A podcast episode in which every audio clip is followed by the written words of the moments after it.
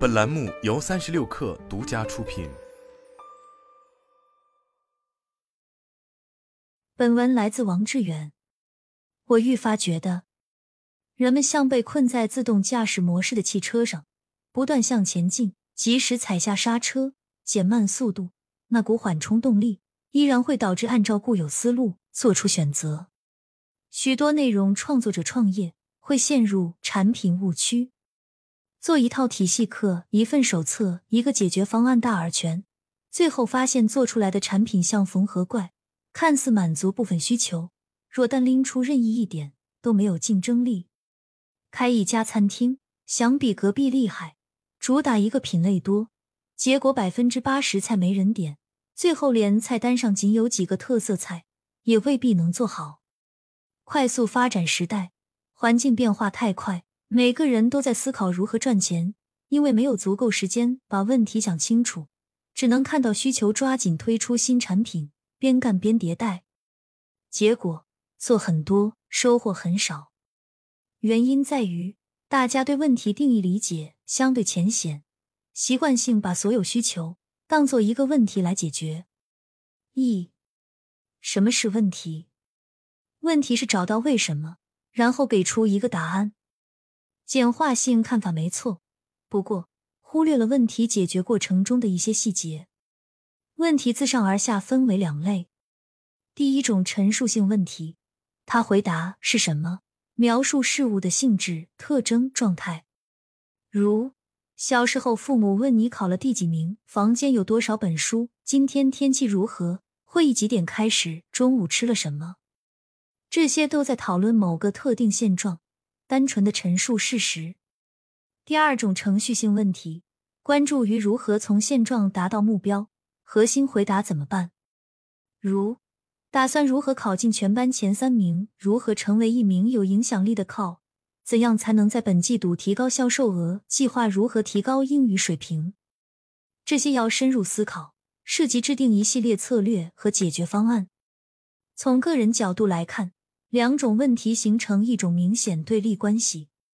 陈述性问题直接给出答案，可以代表真问题 （real question）；程序性是问题从，需要一系列答案，代表假问题 （pseudo question）。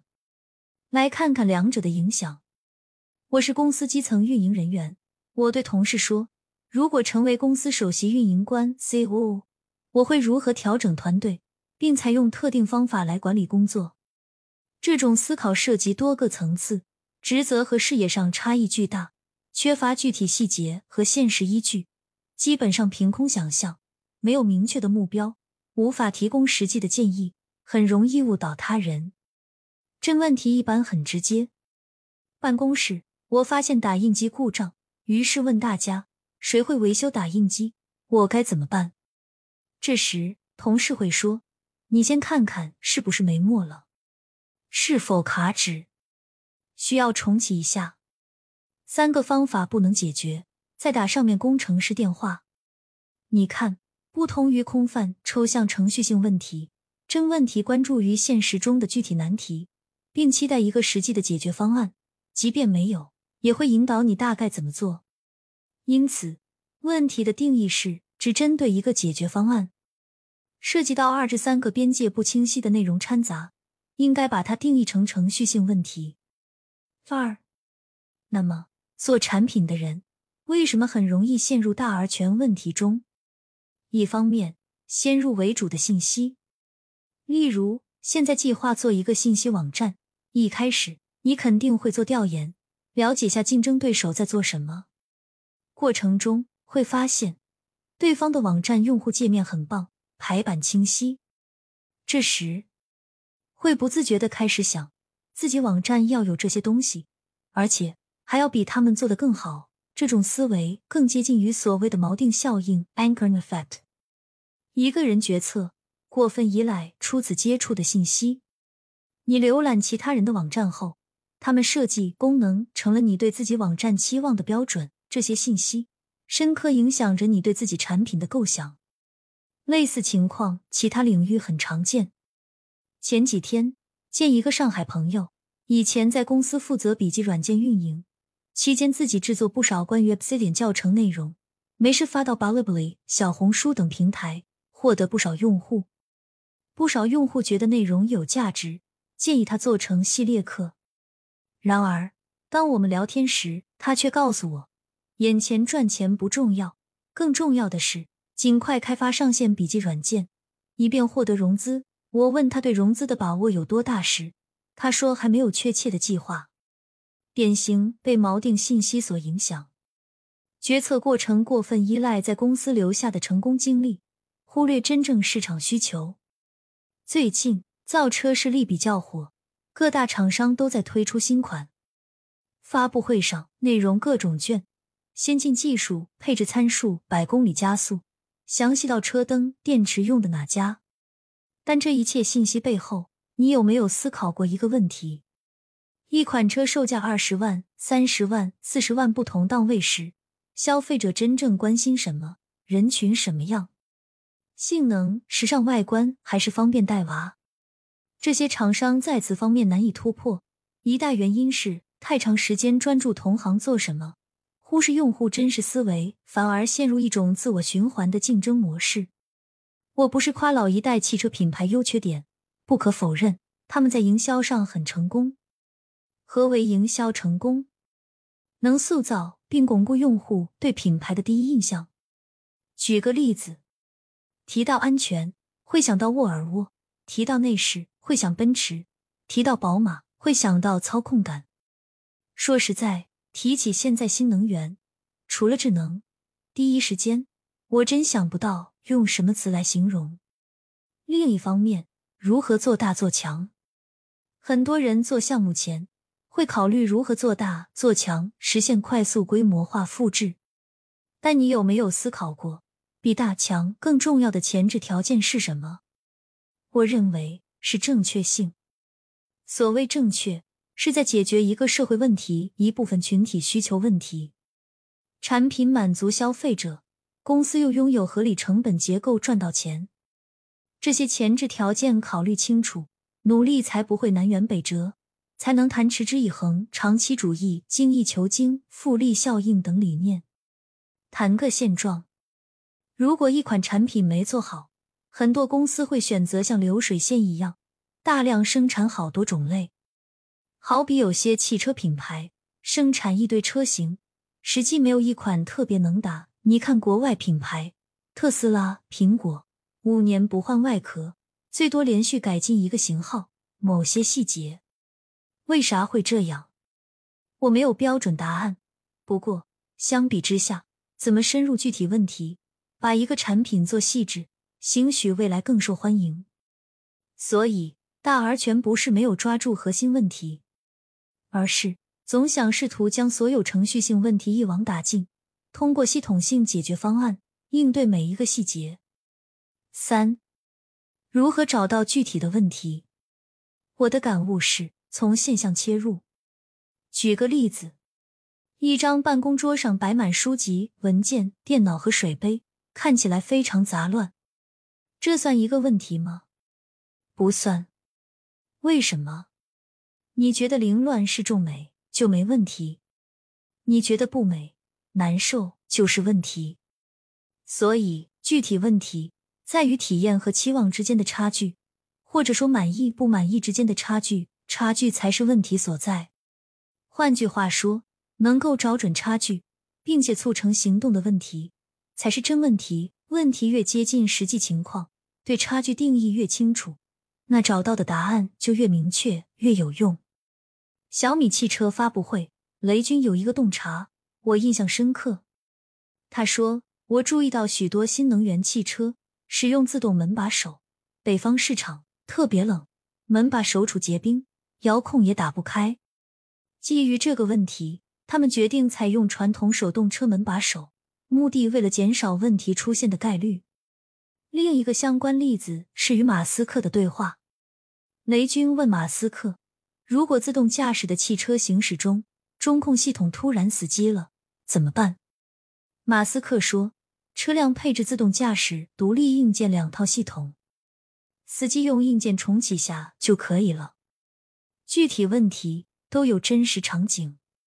解决的过程并不复杂，只要通过逻辑推理、收集证据进行分析，就能找到答案，比我们想象的简单的多。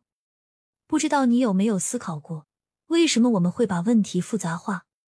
人们太过聪明，我们经常被欲望驱动，试图在每个问题上都寻找更深层次、更复杂含义的最优解，来证明比别人厉害。这种对复杂性的追求，反而在解决问题时走向过度冗长的道路。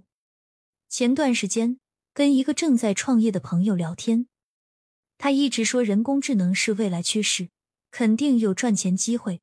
最近琢磨怎么用大模型技术给中小公司做一款技术产品，类似于 AI 加 SaaS。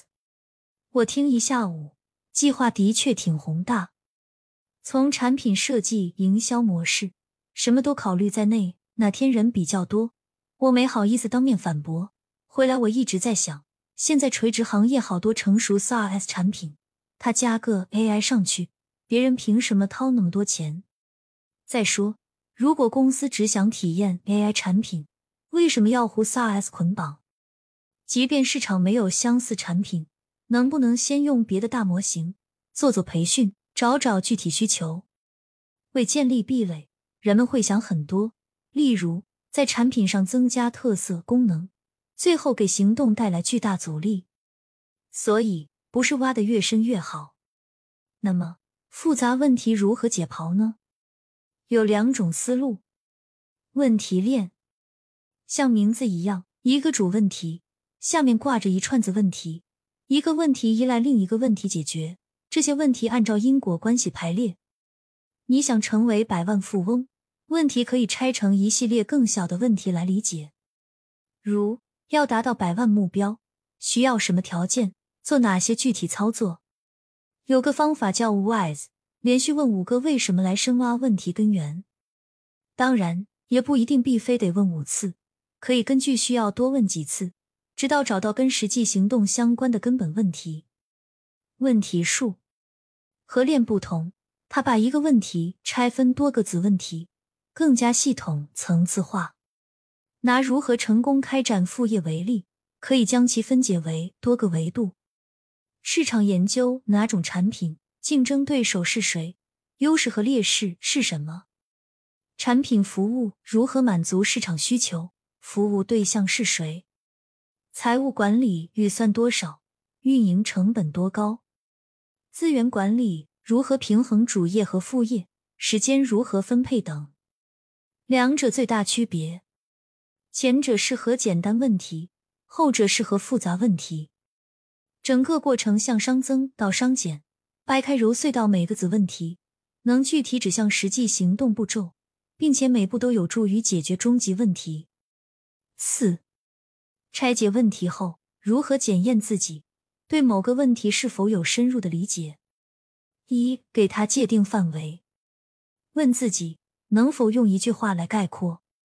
接着为你的想法找出一个具体的例子，然后考虑是否存在和你观点相反的例子，并证明满足用户这个需求会比别人做得更好。这个方法不仅挑战解剖能力，还能从用户视角检验思路，确保想法计划清晰、多维度，并且实际可行。举个简单的例子。你打算开发一门职场新人的运营课，目的让他们学习工具后立即所用。